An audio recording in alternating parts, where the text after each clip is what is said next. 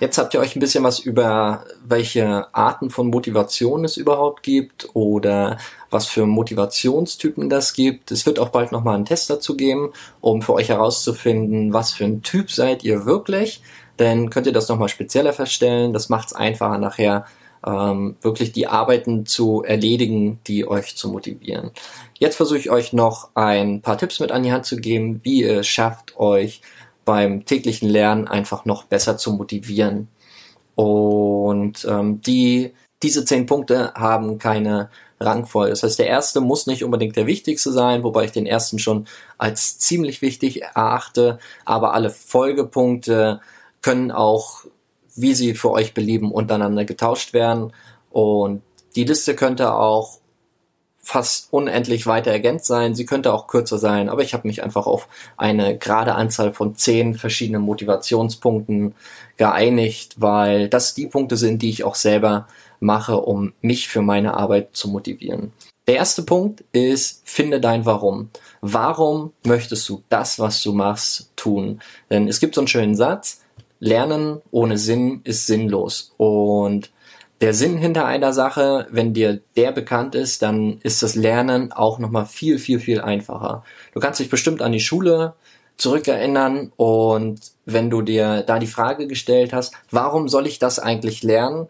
Und die Antwort vom Lehrer war, weil ich das sage, dann hattest du wahrscheinlich eher weniger die Motivation, dich damit auseinanderzusetzen.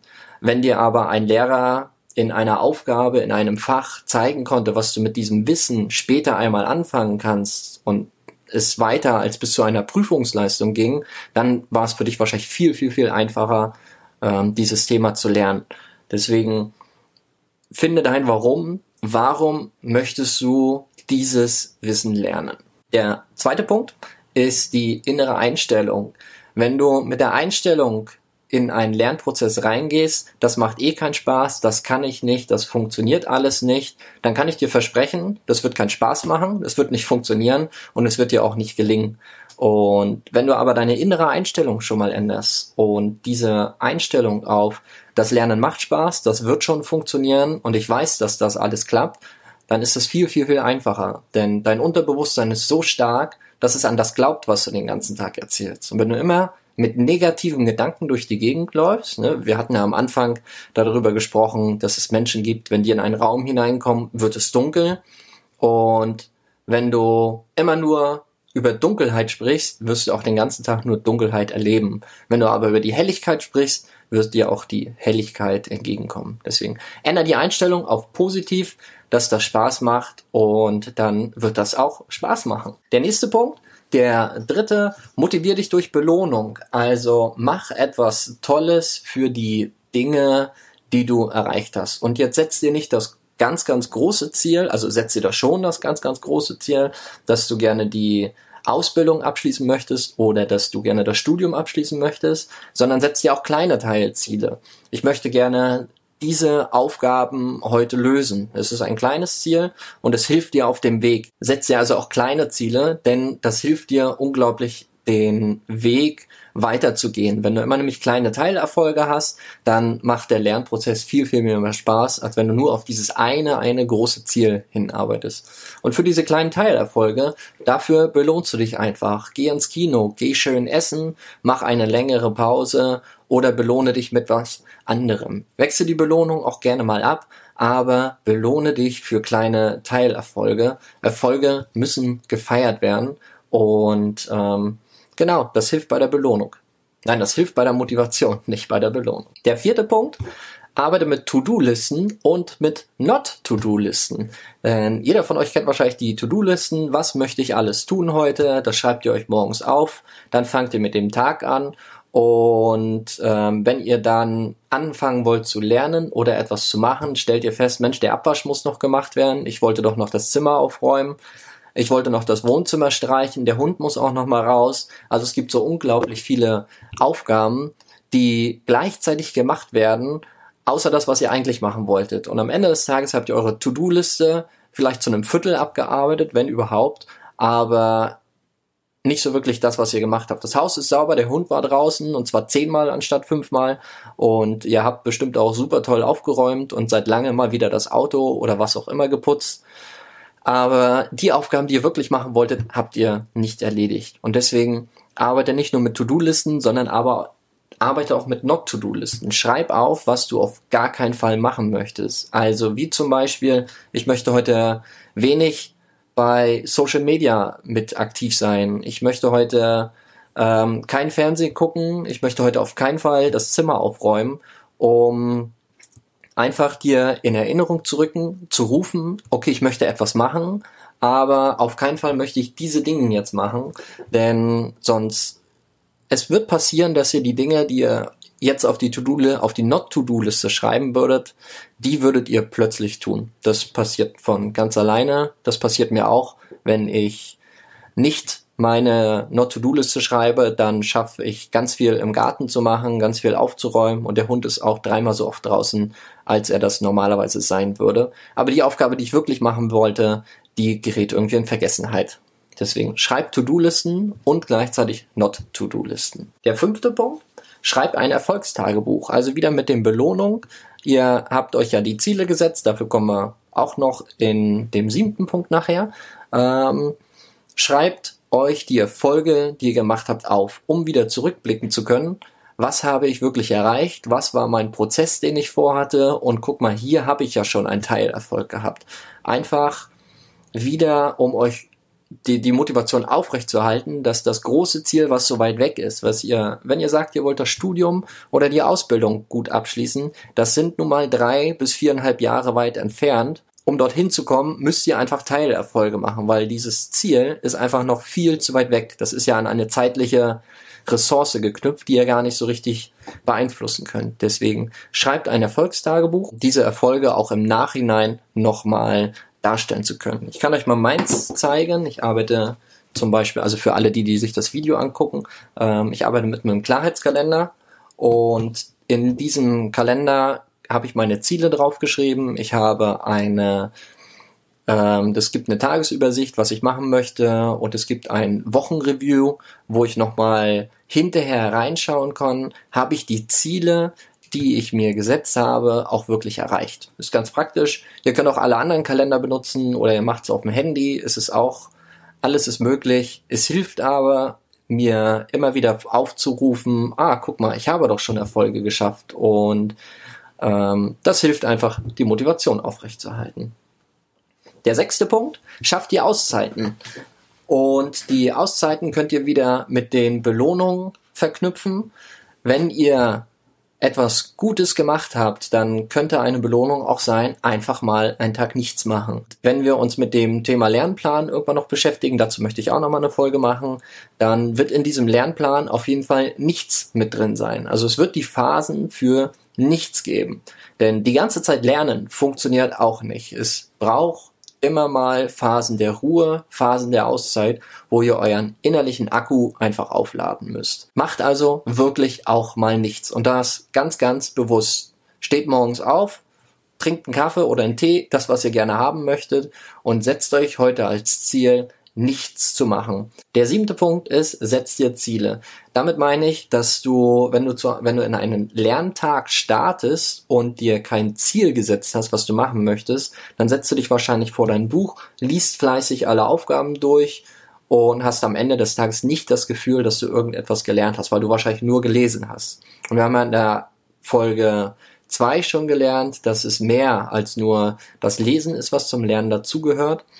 Und wenn du dir ein Ziel setzt, ich möchte heute das Thema XY gerne Phase 1 und 2 durcharbeiten, also ich möchte gerne mir das Wissen nochmal durchlesen und nochmal alles mir aneignen, mir ein paar Notizen machen. Und ich möchte auch gerne die Wiederholung machen, also Phase 2, das ganze Wissen schon nochmal zusammenfassen, mir eine Mindmap zu dem Thema machen.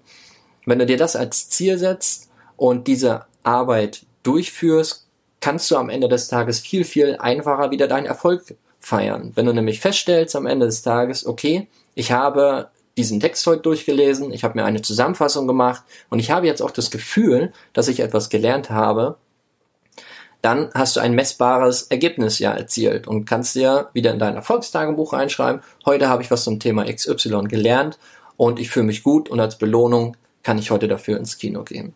Also setz dir Ziele und überleg dir wirklich, was ist das Ziel für den Tag, für die Woche, für den Monat. Und natürlich das große Ziel, ich möchte die Ausbildung bestehen, ich möchte der Beste in der Ausbildung sein.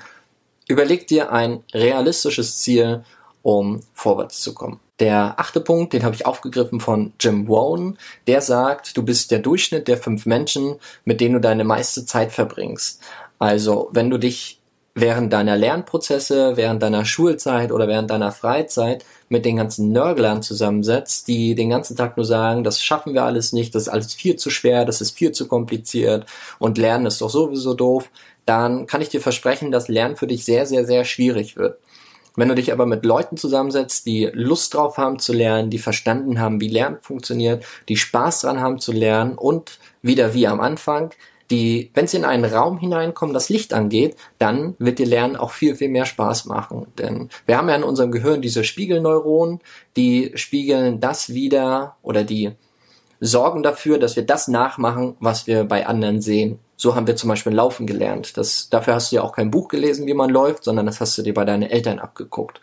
Und diese Spiegelneuronen funktionieren unser Leben lang und wir machen das nach, was wir bei anderen sehen. Ist also egal, was andere Menschen sagen oder schreiben.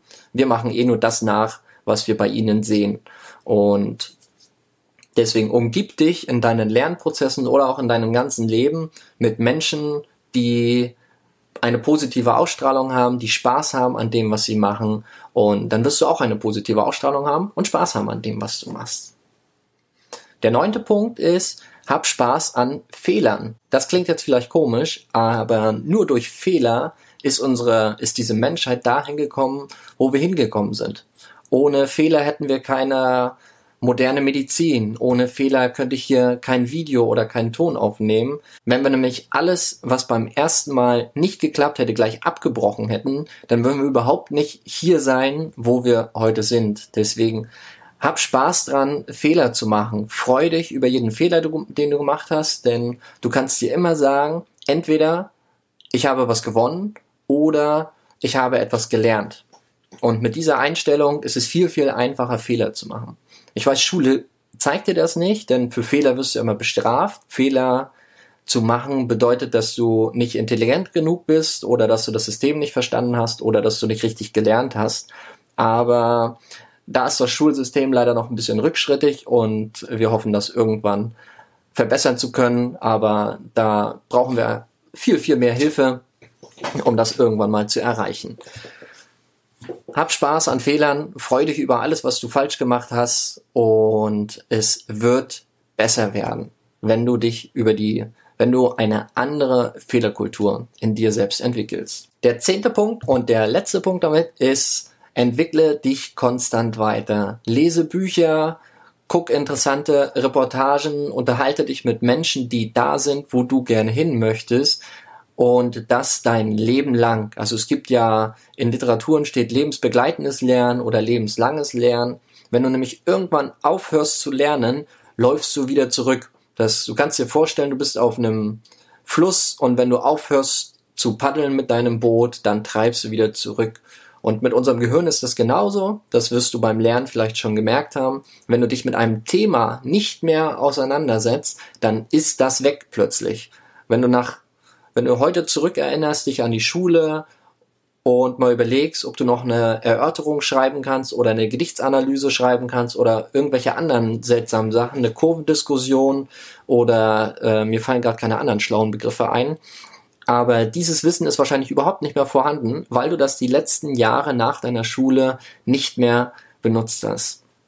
Deswegen entwickle dich konstant weiter, beschäftige dich immer wieder mit diesen Themen, denn nur so bleibt das auch alles vorrätig. Denn es gibt so einen schönen Spruch für unser Gehirn, der heißt use it or lose it. Und so ist es auch. Entweder du benutzt es oder es geht verloren. Das ist jetzt auch schon der Abschluss für diese Folge zum Thema Motivation. Du hast jetzt also was zu Motivation selbst gehört, dass es intrinsische Motivation und extrinsische Motivation gibt, dass es positive und negative Motivation gibt. Dass es ähm, drei verschiedene Motivationstypen, den leistungsorientierten, den Gestalter und den anschlussorientierten gibt. Und ich habe dir zehn verschiedene Hilfepunkte angeboten, wie du es schaffst, dich täglich weiter zu motivieren. Ich hoffe, die Folge hat dir gefallen. Wenn dir die Folge gefallen hat, bewerte die doch gerne auf iTunes, teile sie mit deinen Freunden oder Bekannten und unterstütze uns doch dabei, dass wir anderen auch die Möglichkeit geben, wieder mehr Spaß am Lernen zu haben, sein, das Lernen besser zu strukturieren und dadurch wieder mehr Freizeit für die schönen Dinge im Leben zu haben. Vielen Dank, dass du zugeguckt hast oder zugehört hast und bis zum nächsten Mal. Dein Christian. Wow.